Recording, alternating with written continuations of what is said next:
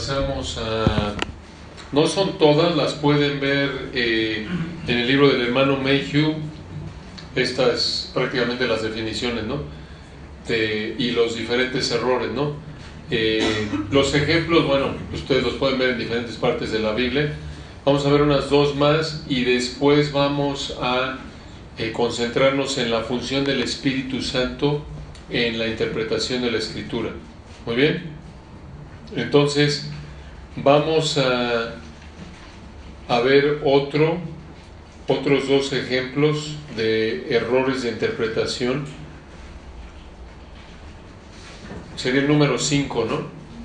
Sí. Muy bien. Este error es, lo podemos llamar culturalizar. Culturalizar. Culturalizar.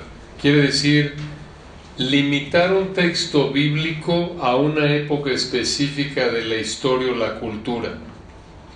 Culturalizar nos referimos a limitar un texto bíblico a una época específica de la historia o la cultura.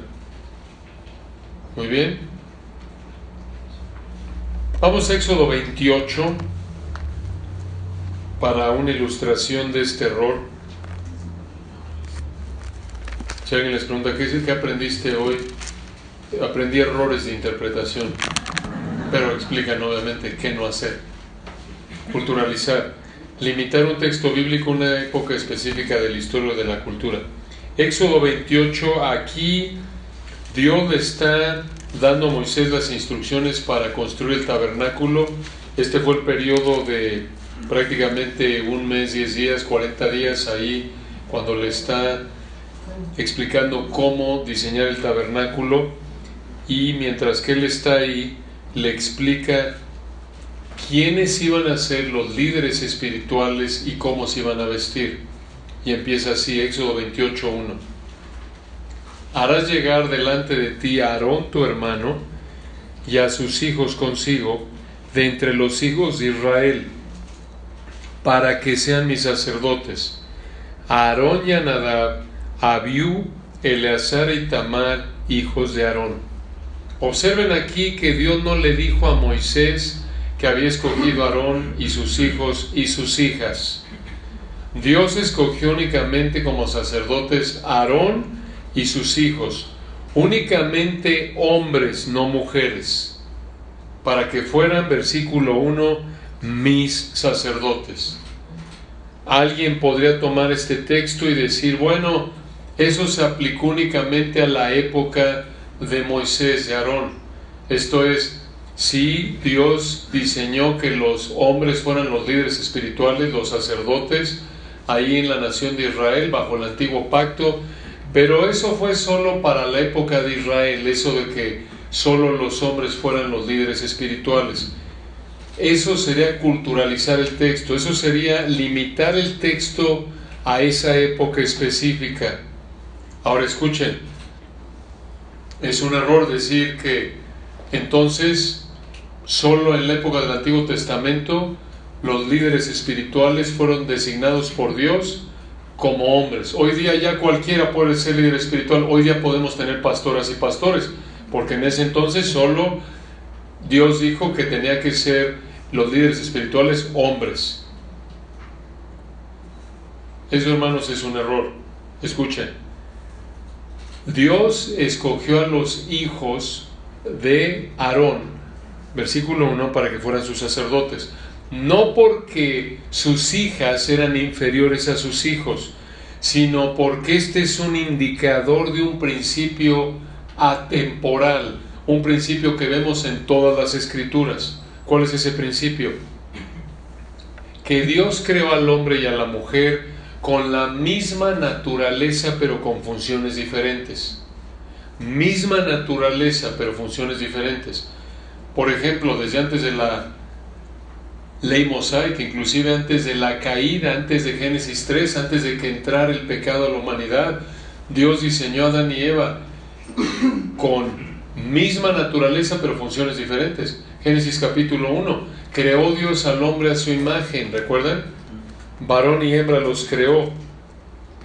en Génesis 1, 27, 28, Él creó al hombre y a la mujer con la misma naturaleza. Nos dice Génesis 1, 27, creó Dios al hombre a su imagen, la imagen de Dios lo creó, varón y hembra los creó, iguales en términos de ser portadores ambos de la imagen de Dios. A los dos, versículo 28, escuchen la igualdad. A los dos, Génesis 1.28, los bendijo y les dijo, fructificad y multiplicaos, llenad la tierra y sojuzgadla. ¿Se acuerdan? ¿Por qué? Porque siendo seres humanos creados a imagen de Dios, estaban por encima del resto de la creación, iguales en naturaleza, pero funciones diferentes. ¿Cómo lo sabemos? Génesis 2, Génesis 2.7 creó primero al hombre, después a la mujer. Y 1 Timoteo 2 afirma que el orden de la creación indica el diseño de Dios como estableciendo al hombre como líder espiritual. Ahí en 1 Timoteo 2 dijo, porque no permito a la mujer enseñar ni ejercer dominio sobre el hombre, sino estar en silencio.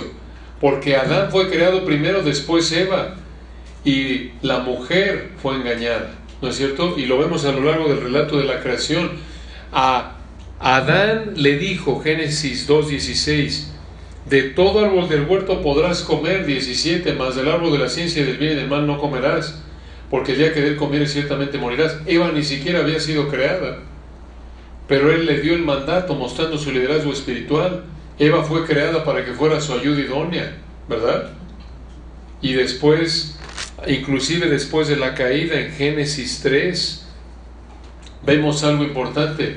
Antes de la caída, esto es, estamos resumiendo, antes de la caída, Eva ni siquiera está presente y antes de que Eva sea creada, Génesis 2.18, Génesis 2.19, Jehová Dios formó pues de la tierra toda bestia del campo y toda toda ave de los cielos y las trajo a Adán para que viese cómo las había de llamar y todo lo que Adán llamó a los animales vivientes, ese es su nombre.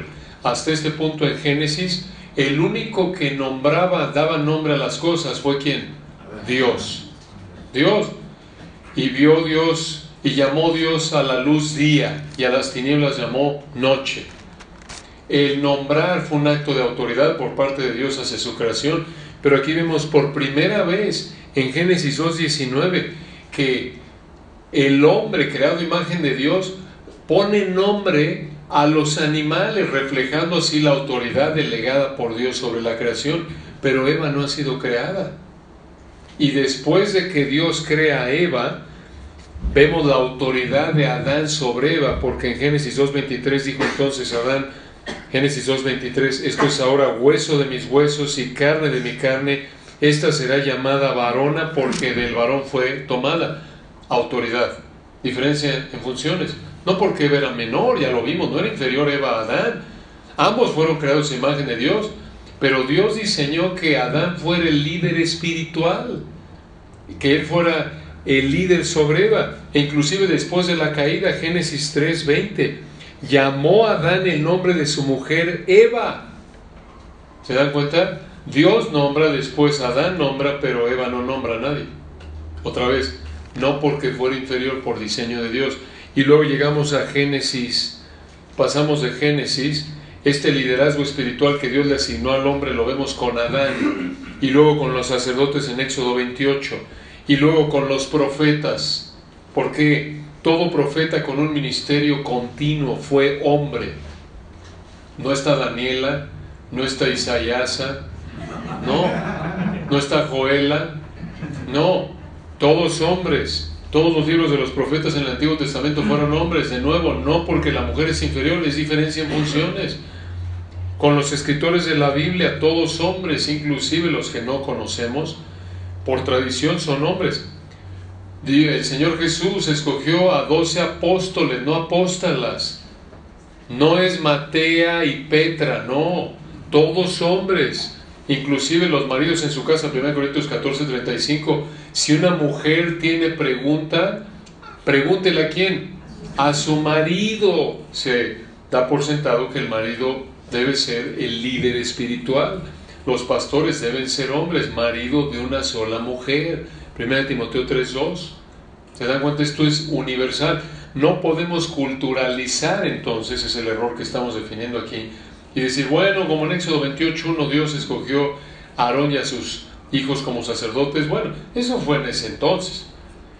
El liderazgo espiritual estaba guardado, reservado para hombres únicamente, pero hoy día ya no, ya es otra época. Por favor, ya estamos en la época del Me Too y, y estamos en la época de etcétera. No, no, no, no. Esto es algo atemporal.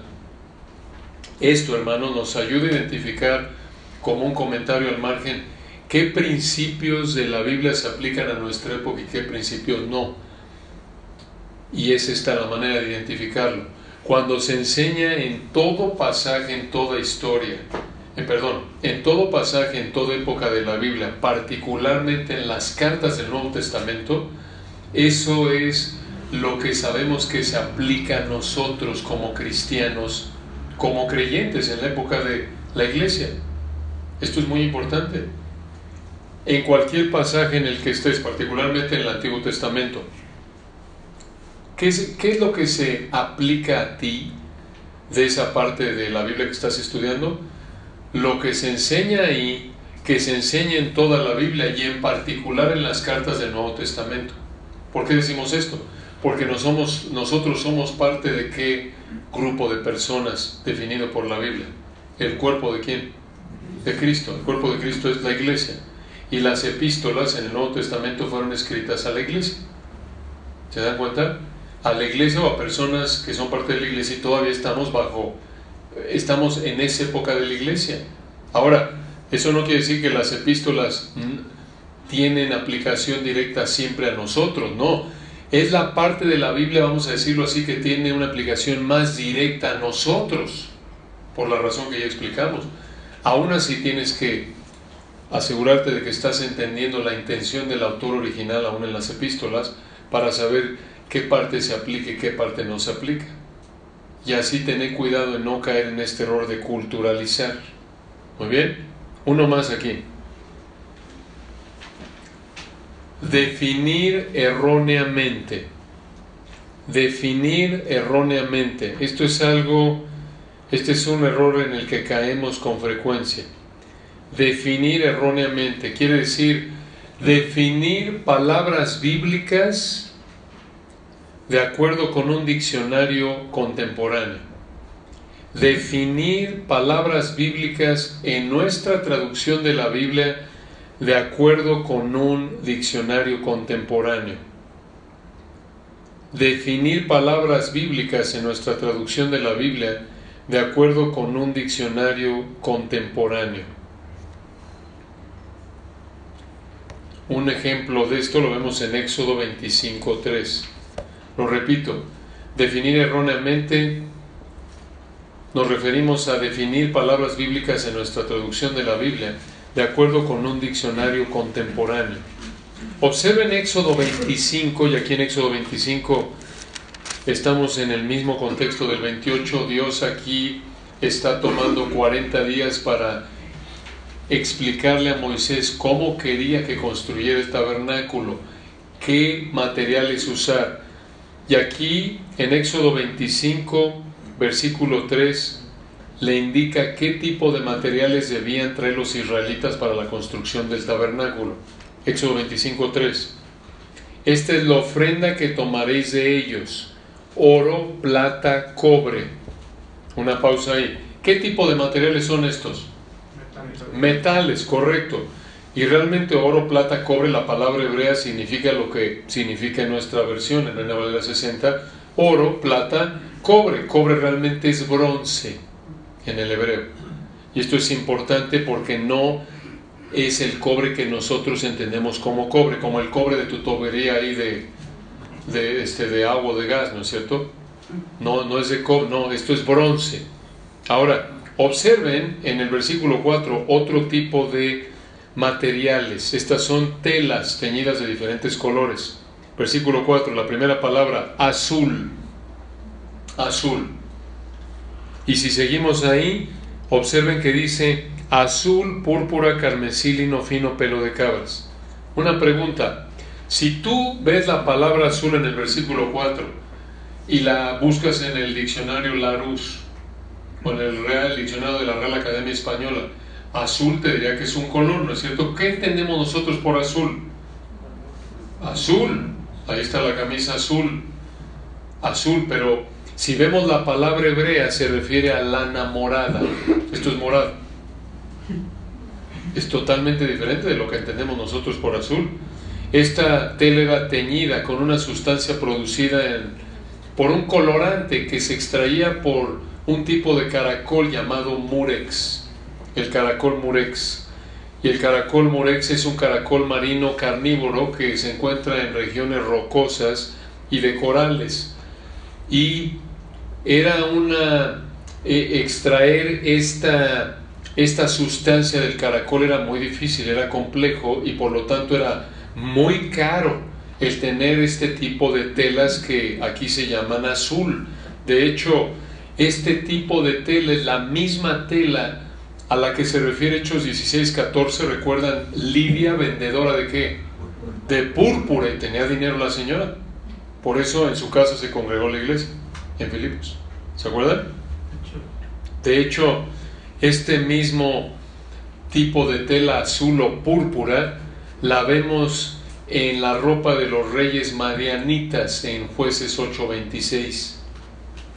Lo vemos ahí en jueces 8.26 o en el Nuevo Testamento. Recuerden en la parábola del rico y Lázaro. Lucas 16.19, el rico se vestía de púrpura.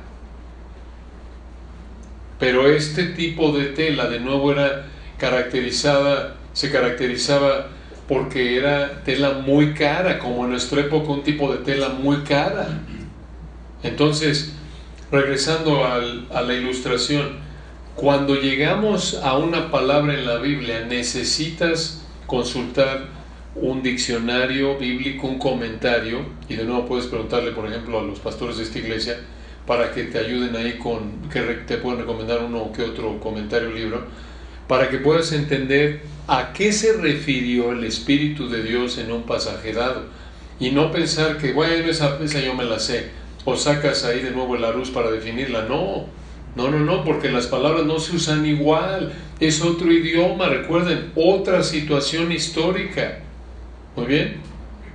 Bueno, muy bien, entonces, con esto pasamos a la siguiente sección y última. Vamos a entrar un poco.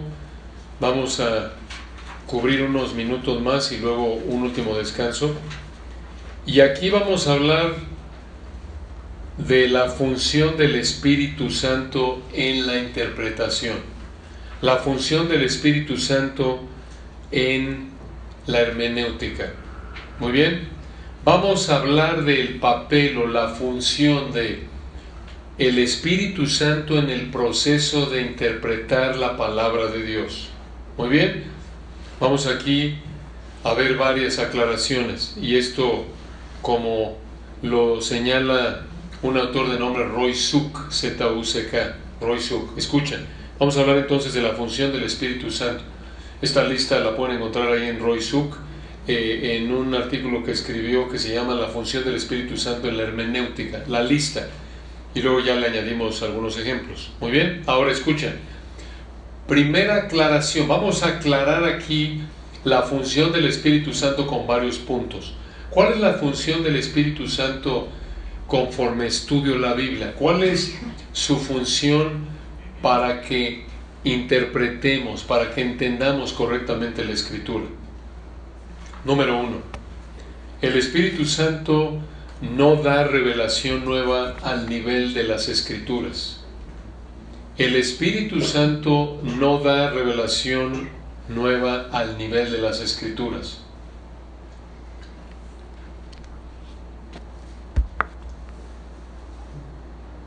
El Espíritu Santo ya no da revelación nueva al nivel de las escrituras. En otras palabras, ya no va a haber un libro número 67 hay 66 ya no más. Ya no hay más revelación. Como lo señaló un autor, cinco argumentos de manera colectiva lo confirman. Escuchen, ¿cómo podemos estar seguros de que no va a haber un apéndice después de Apocalipsis? Un epílogo. Cinco razones. Número uno, Así como abrió Génesis en la eternidad pasada, así Apocalipsis cierra en la eternidad futura. Así como Dios abrió su revelación escrita con Génesis 1.1, en el principio creó Dios los cielos y la tierra, así cerró su revelación escrita con Apocalipsis 21.22, con los cielos nuevos y la tierra nueva en la eternidad futura.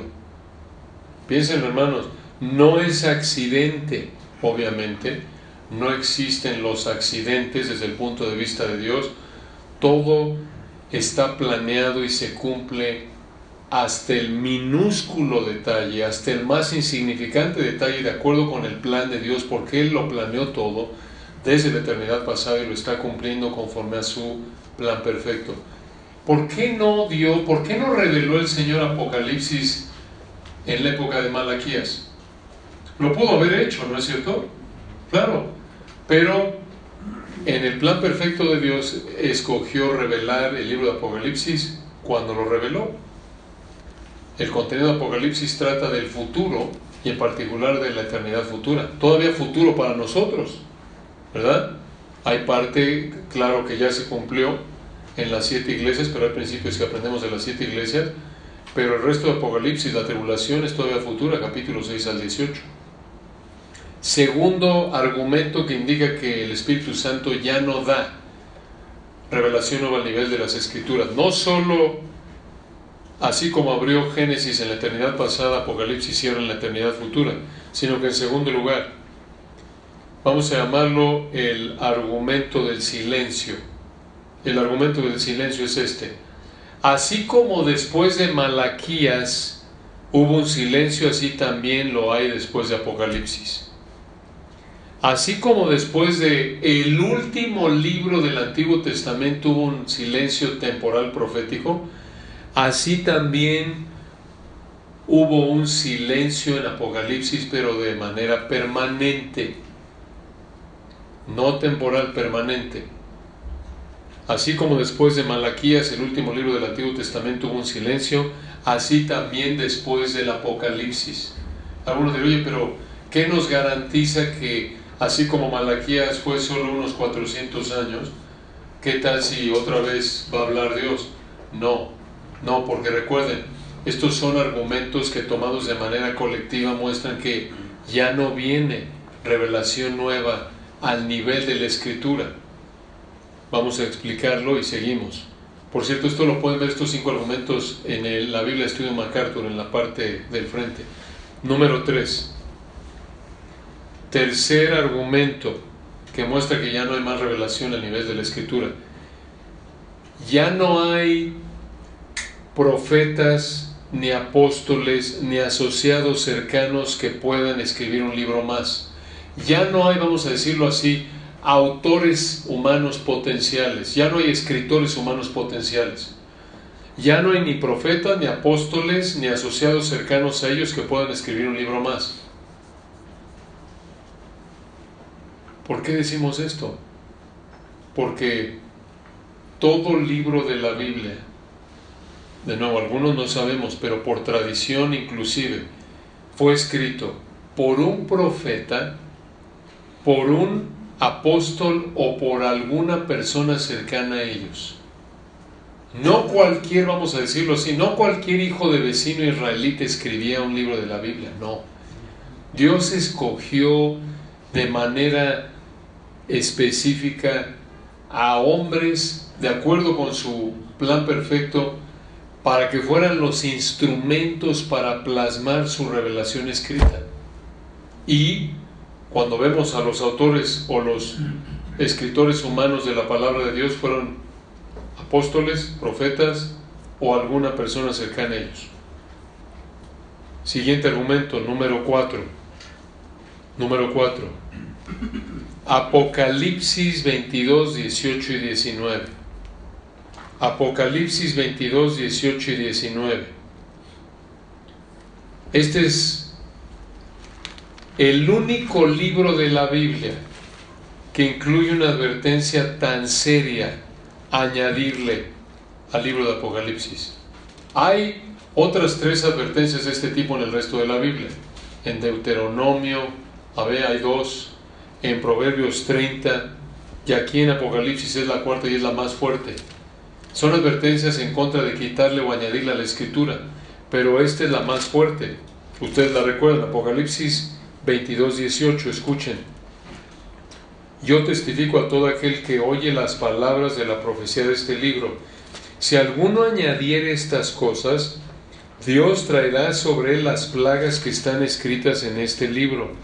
Y en el 19, y si alguno quitare de las palabras del libro de esta profecía, Dios quitará su parte del libro de la vida y de la santa ciudad y de las cosas que están escritas en este libro.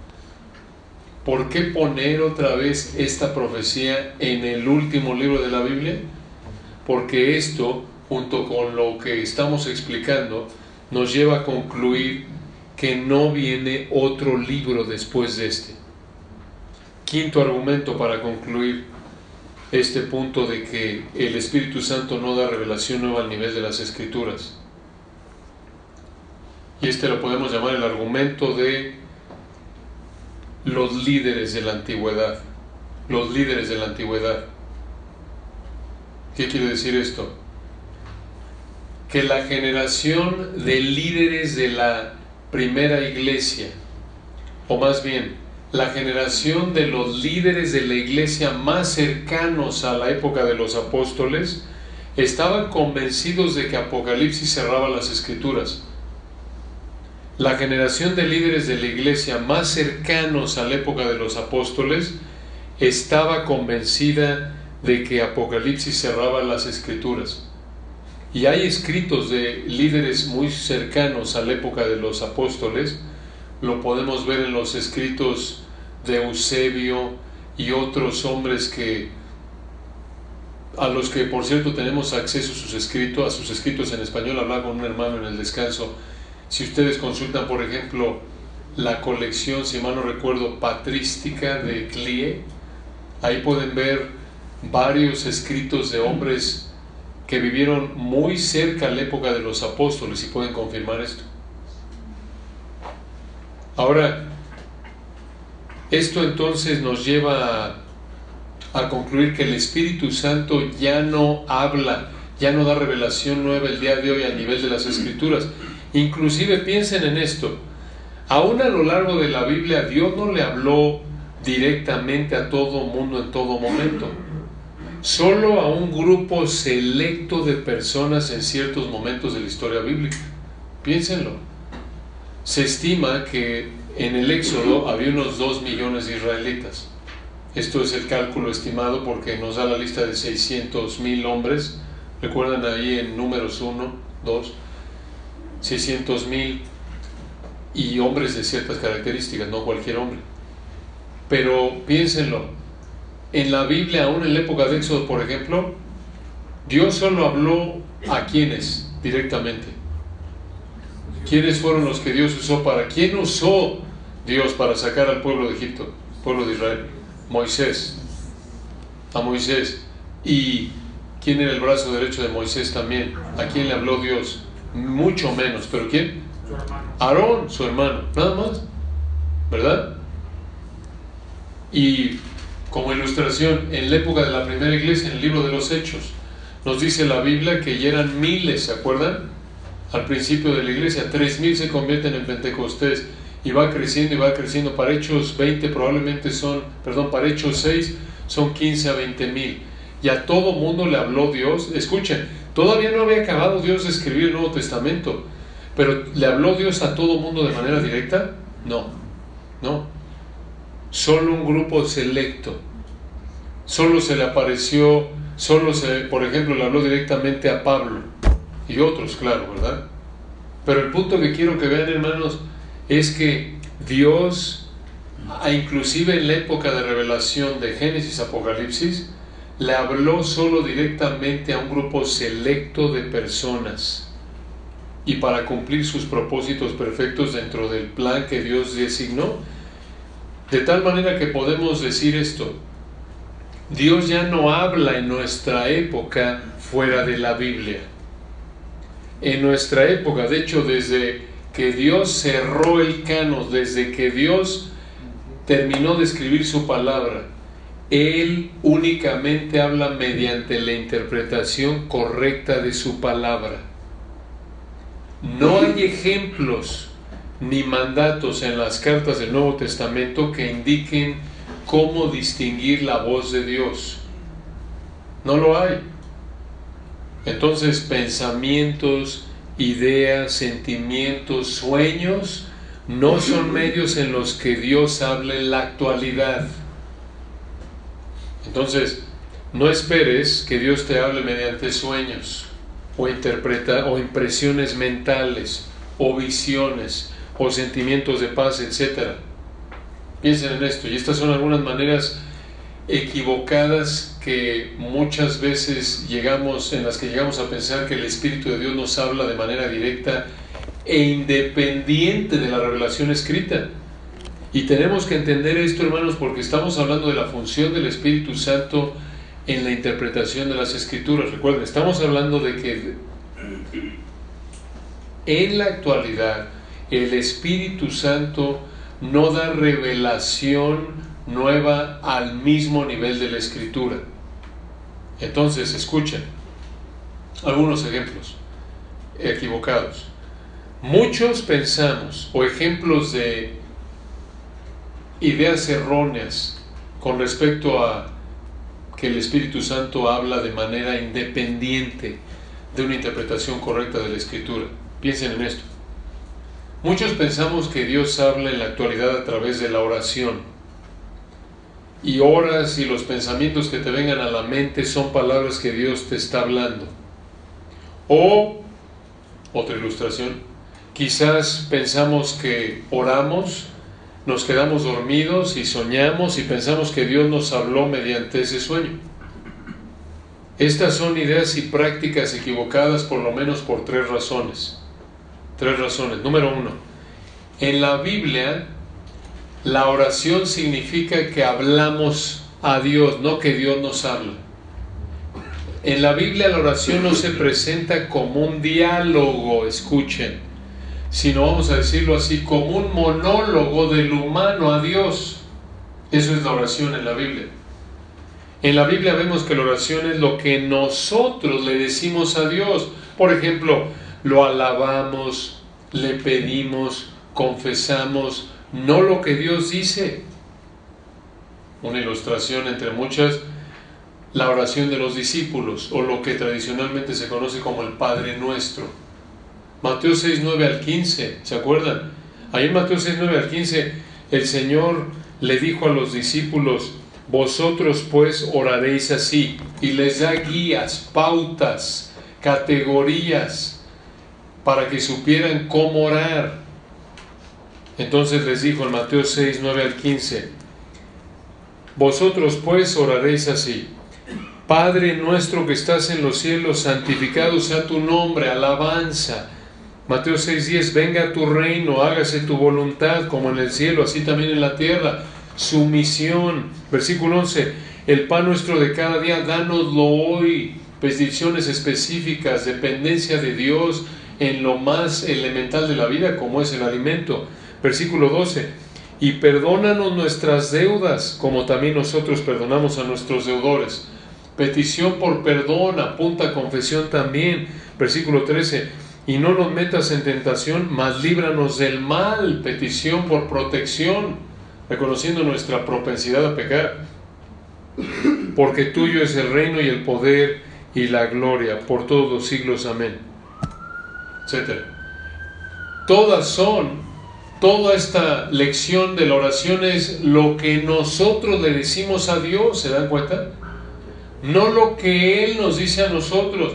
No hay ilustración ni instrucción, como ya lo dijimos en el Nuevo Testamento, el Señor no lo dijo, ni lo dijo a través de las epístolas, ni los evangelios, ni las epístolas, para mostrarnos, mira, cuando estés orando te quedas calladito un minuto.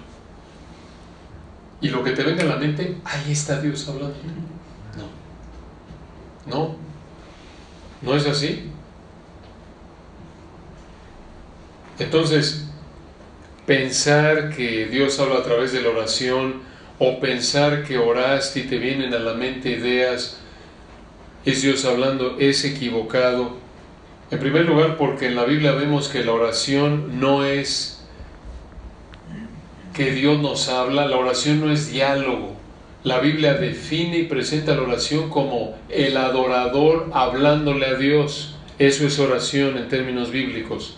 Número dos, segunda razón por la que está equivocada esta manera de pensar de que oras y que te viene una mente, una idea a la mente que Dios está hablando. Segunda razón por la que estas son ideas y prácticas equivocadas. Número dos, no hay ejemplo ni mandato para el creyente en el Nuevo Testamento, ya lo dijimos, a esperar que Dios nos hable mediante pensamientos, visiones o voces cuando oramos. La primera razón es que cuando oramos en la Biblia es lo que nosotros le decimos a Dios. En segundo lugar, segunda razón, ya lo dijimos, pero para ser más específicos, no hay ejemplo ni mandato para el creyente del Nuevo Testamento a esperar que Dios nos hable mediante algún pensamiento, alguna voz, alguna visión cuando oramos. Ahora hay que aclarar algo. Un profeta podía recibir revelación nueva y predecir el futuro o proclamar revelación que Dios ya había dado en su palabra. Pero el aspecto de revelación del don de profecía cesó cuando Dios acabó de escribir su palabra. Se acabó. Es importante mencionar que inclusive en los profetas del Antiguo Testamento, en la mayoría de sus escritos confrontan la desobediencia de Israel a la ley y la minoría tiene que ver con revelación nueva del futuro. Ahora, una tercera razón por la que estas son ideas y prácticas equivocadas de pensar que Dios habla cuando estás orando. Tercera razón, primera, la oración es la definición de la oración, lo que nosotros le decimos a Dios. Dos, no hay mandato ni ejemplo en el Nuevo Testamento esperar eso. Y número tres, ya lo dijimos hace un momento, pero para ser más exacto. Número tres, en la actualidad Dios solo habla mediante la interpretación correcta de su palabra. Dios solo habla en la actualidad mediante la interpretación correcta de su palabra. Ahora, seguimos explicando que el Espíritu Santo en la interpretación bíblica no da revelación nueva al nivel de la escritura. Otra idea errónea bajo este encabezado de que el Espíritu Santo en la interpretación bíblica no da revelación a nivel de la Escritura. Algunos llegamos a pensar que Dios nos habla cuando oramos y sentimos paz. Eso es muy, muy común.